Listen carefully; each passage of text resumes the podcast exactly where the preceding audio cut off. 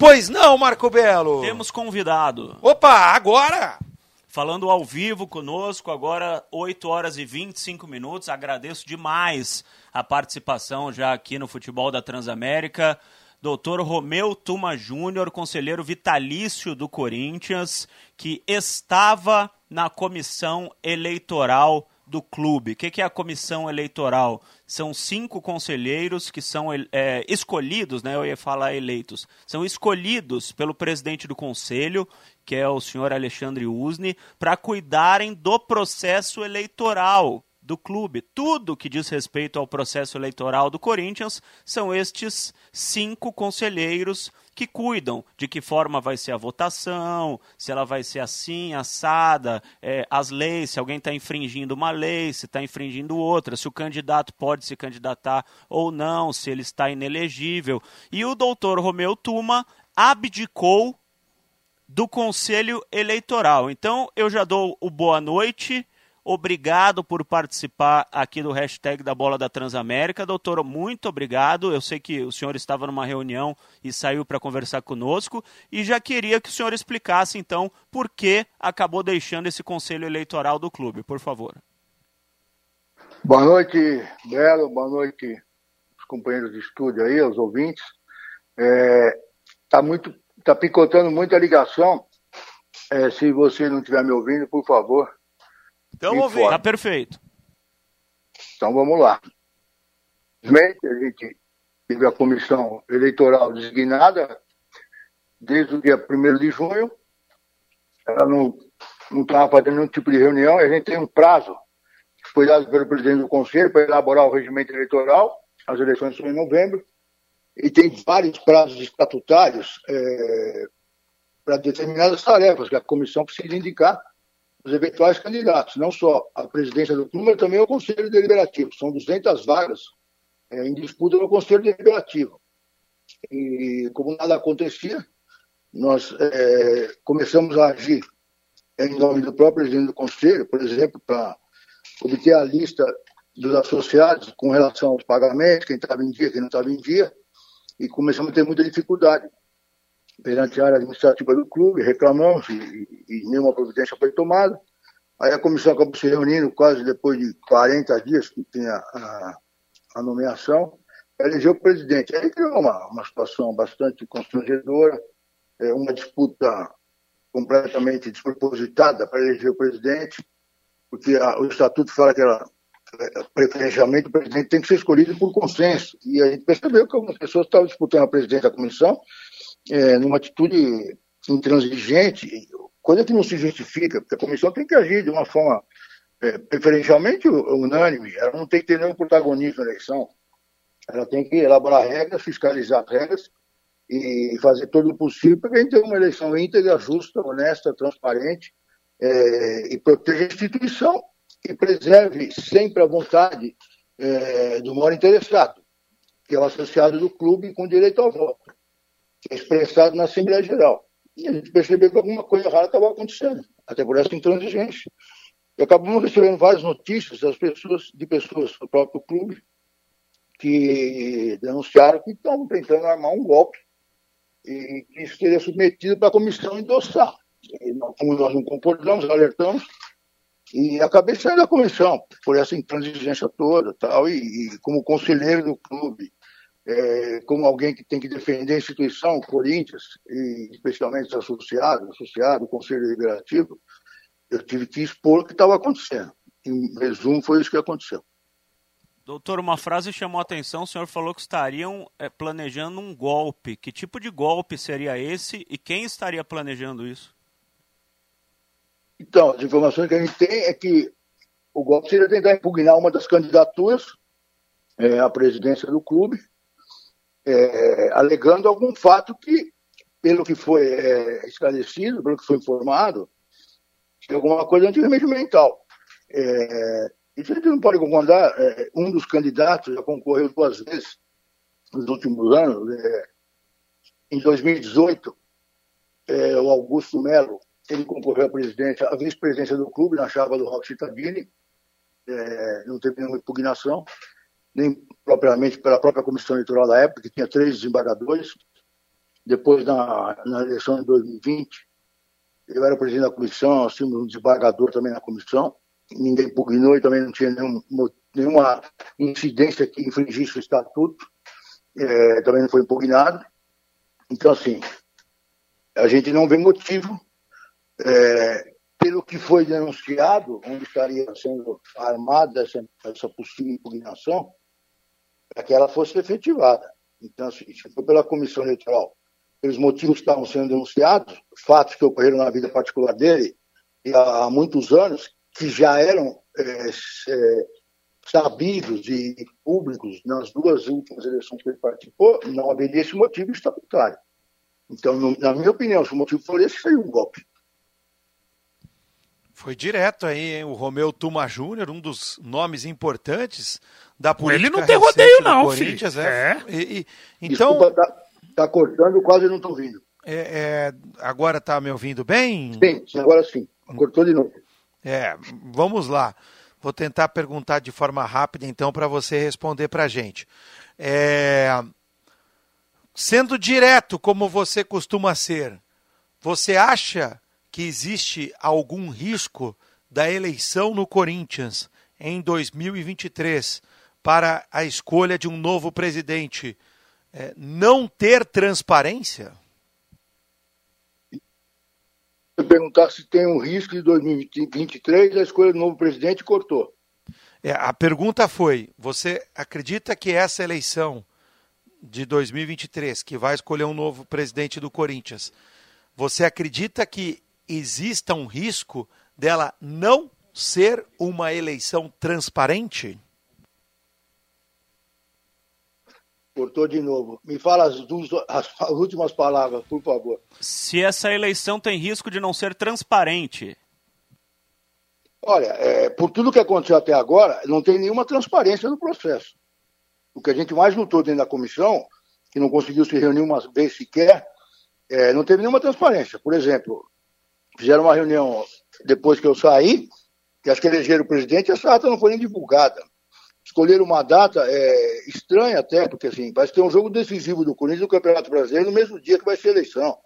Então, assim, o processo transparente nas eleições é, é tudo o que se espera. Então, assim, até o momento eu não vi isso.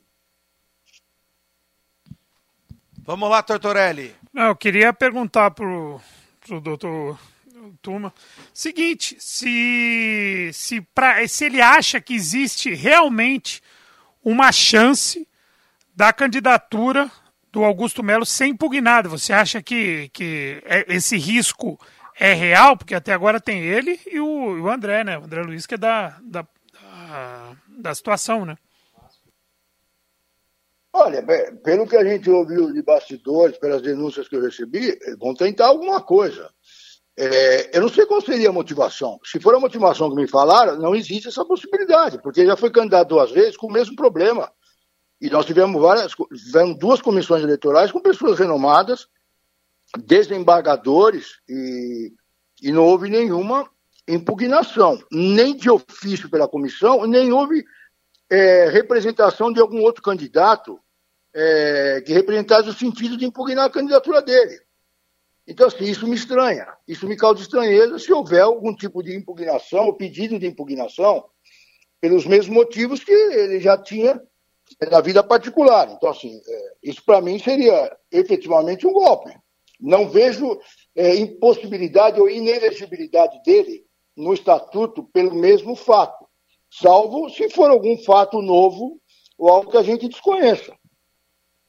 É, só para explicar para o pessoal que está ouvindo a gente, o candidato Augusto Melo ele teve um problema é, tributário em uma empresa é dele no ano de 2003 só que o processo só foi é, conduzido na justiça em 2015. 2015 ele disse que a empresa não mais pertencia a ele, mas o fato aconteceu em 2003, quando a empresa pertencia a ele, né? Então foi um problema tributário, um problema de pagamento de impostos. E como disse o Dr. Romeu Tuma, ele já concorreu em duas eleições e isso nunca aconteceu. Por que, que ele ainda não foi impugnado? Porque os candidatos ainda não foram inscritos, ainda não há candidatos oficialmente. Então não tem como você impugnar alguém que não existe. É, doutor, a gente fica sabendo de algumas coisas eu que sou setorista do clube, né? Eu sei que representantes da candidatura do André Luiz de Oliveira já se, é, já se sentaram à mesa com Alexandre Usni, que é o presidente do conselho. Eu sei que representantes da candidatura do Augusto Melo já sentaram à mesa com Alexandre Usni. Eu sei que o senhor já sentou à mesa com Alexandre Usni. O motivo foi de que modo será a votação. Há quatro possibilidades: urnas eletrônicas auditadas pelo TSE, urnas eletrônicas ninguém sabe de quem ou de onde, sem auditoria nenhuma, é, voto em papel com a rúbrica dos dois candidatos, para não aparecerem votos de repente do nada, e o voto em papel simples, sem a rúbrica de ninguém. É, há já uma disposição para escolher uma dessas formas de votação? Deixa eu explicar, fazer um parênteses antes disso. É, nós temos é, uma comissão que foi formada no início dessa gestão do Conselho Deliberativo para fazer uma reforma estatutária. É, o presidente dessa comissão, nomeado pelo presidente do Conselho, é o André Luiz Oliveira. O relator é o doutor Domingos Lainag, por quem eu tenho muito respeito. É, existiam propostas feitas por vários sócios através de conselheiros, como manda a regra é, para essa comissão funcionar, que modernizava o estatuto. Nessas propostas, haviam várias alterações do estatuto, inclusive com que, na questão da inelegibilidade, é, onde se adicionavam alguns é, crimes de legislação para que as pessoas que tivessem condenação nesses crimes ou nessas leis não pudessem ser candidatas. Uma dessas leis que estaria para ser incluída nesse rol é essa questão que, por acaso, Augusto foi condenado, não por conta dele, mas por conta de que é uma legislação importante que deve estar no Estatuto. É, inclusive, por exemplo, o Estatuto hoje fala que crimes que dependem de representação não tornam a pessoa inelegível, no caso de calúnia, injúria e difamação. E nós fizemos uma alteração importante na questão do estelionato. O estelionato hoje, ele depende de representação por uma alteração legal. Então, assim, nós queríamos também alterar o estatuto para dizer que esse estelionatário não pode ser candidato, apesar de que aqueles que tiverem condenação nos crimes que dependem de representação, até para você preservar as pessoas de injúria, calúnia e difamação, é, podem ser candidatos. Nós estamos excetuar o estelionato, senão você pode eleger um estelionatário mais amanhã. Só que esta comissão não encerrou os trabalhos, ou encerrou de uma forma que ela não abarcou essa nova legislação. Então, veja bem, o André, eventualmente, pode ser um candidato, pelo que se anuncia, nós não temos as candidaturas postas ainda é, oficialmente. Mas, assim, se alguma alteração não foi feita no Estatuto para abarcar essa legislação que poderia em tese, estou falando em tese, impedir a candidatura do Augusto, não foi feita porque a comissão de reforma estatutária não fez o seu trabalho. Então, assim, você não pode tirar um camarada da disputa por uma lei que não está no estatuto e também não está hoje porque a quem competia finalizar o trabalho não fez. Então, se você não tira oficialmente, você não pode tirar no grito. Está respondido, okay? respondido, claro, foi, foi então, bem respondido. Agora, em relação à perfeito. votação. Com relação ao voto, vamos lá. Na última eleição, que a nossa comissão deliberou como seria a votação, é, nós decidimos ser voto, votação por cártula, por é, papel, por, por cédula de papel. Essa história de os dois candidatos assinando a cédula garante a a, a inviolabilidade, não garante. É, vai ser eletrônica de qualquer forma, isso é péssimo. Nós já tivemos um problema comprovadamente, uma eleição fraudada que foi provada pela justiça. Não somos nós que estamos falando. A eleição de 2018, o candidato, eu fui candidato a presidente. O candidato Paulo Garcia, que também foi candidato, entrou na justiça e foi provado na justiça que ela foi fraudada. É, a outra hipótese que me falou é a urna do TSE, o TSE não vai fazer a fiscalização. O que nós faríamos ter, se forem urnas eletrônicas, o estatuto fala sistema eletrônico de votação, na sua impossibilidade, é, outro sistema, que seria a cártula, a cédula de papel, que, aliás, ela está é, citada em vários artigos do Estatuto do Corinthians. Quando a gente fala em sistema eletrônico, a gente tem que pedir para o TRE o sistema de votação, apuração e tudo. Não é só a urna do TRE, não é chegar lá, pedir a urna, o TRE fornecer e a gente prepara a urna. Não.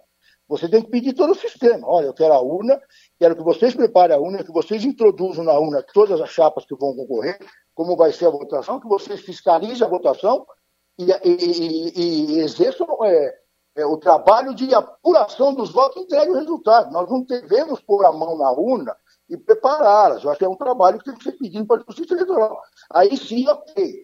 Se não for isso, você tem que fazer cédula de papel.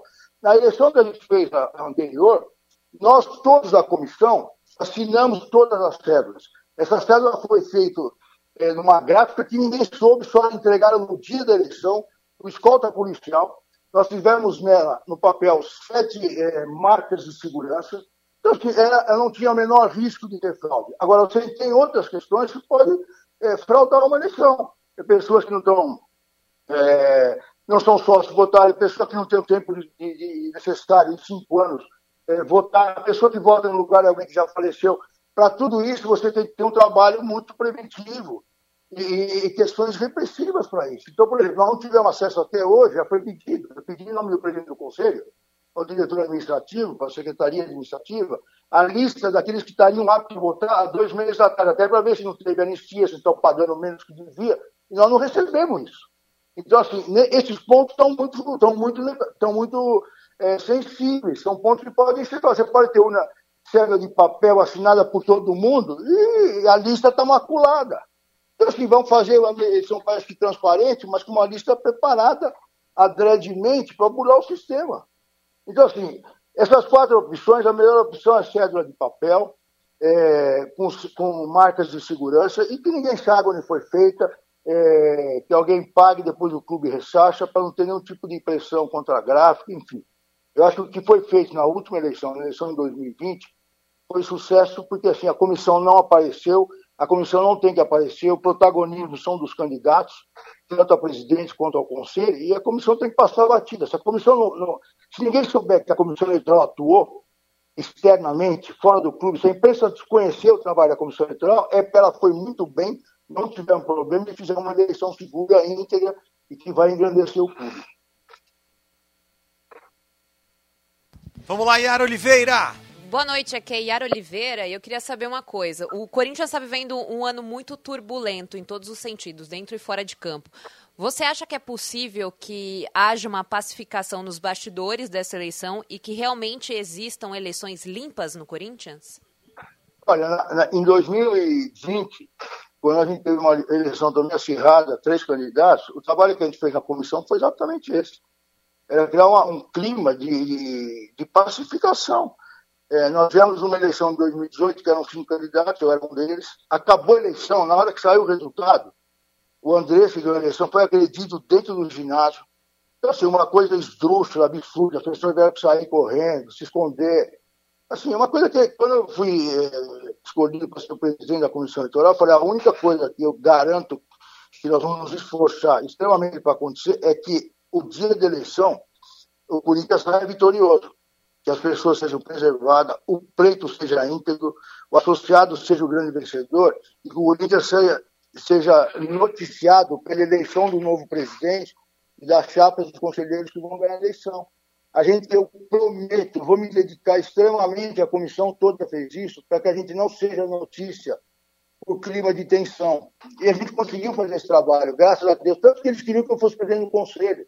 E aconteceram coisas lá que acabaram inviabilizando isso por conta de traição, mas não cabe, não cabe nesse momento de discutir esse assunto. Mas é tudo que a gente tem que buscar, é fazer com que o clube se engrandeça. O Corinthians é uma grande marca, tem uma história é, lindíssima, é uma grande nação. O Corinthians tem que torcer para o Corinthians. A gente não pode criar esse clima de, de confrontação, porque as pessoas convivem no clube, todos torcem pelo mesmo time, as pessoas são famílias que vivem ali. Então, assim, esse clima não, não, não traz nenhum benefício para a gente. Disputa eleitoral faz parte da vida democrática. Então, assim, a gente não pode estar. Por exemplo, hoje nós estamos discutindo uma questão que é absolutamente incompatível com o que a gente quer. Há uma disputa interna dentro da comissão eleitoral, porque a gente está vendo que a coisa vai degringolar. Nós já estamos com 60 dias de criação da comissão eleitoral, não tem nada definido. Então, assim, isso é péssimo.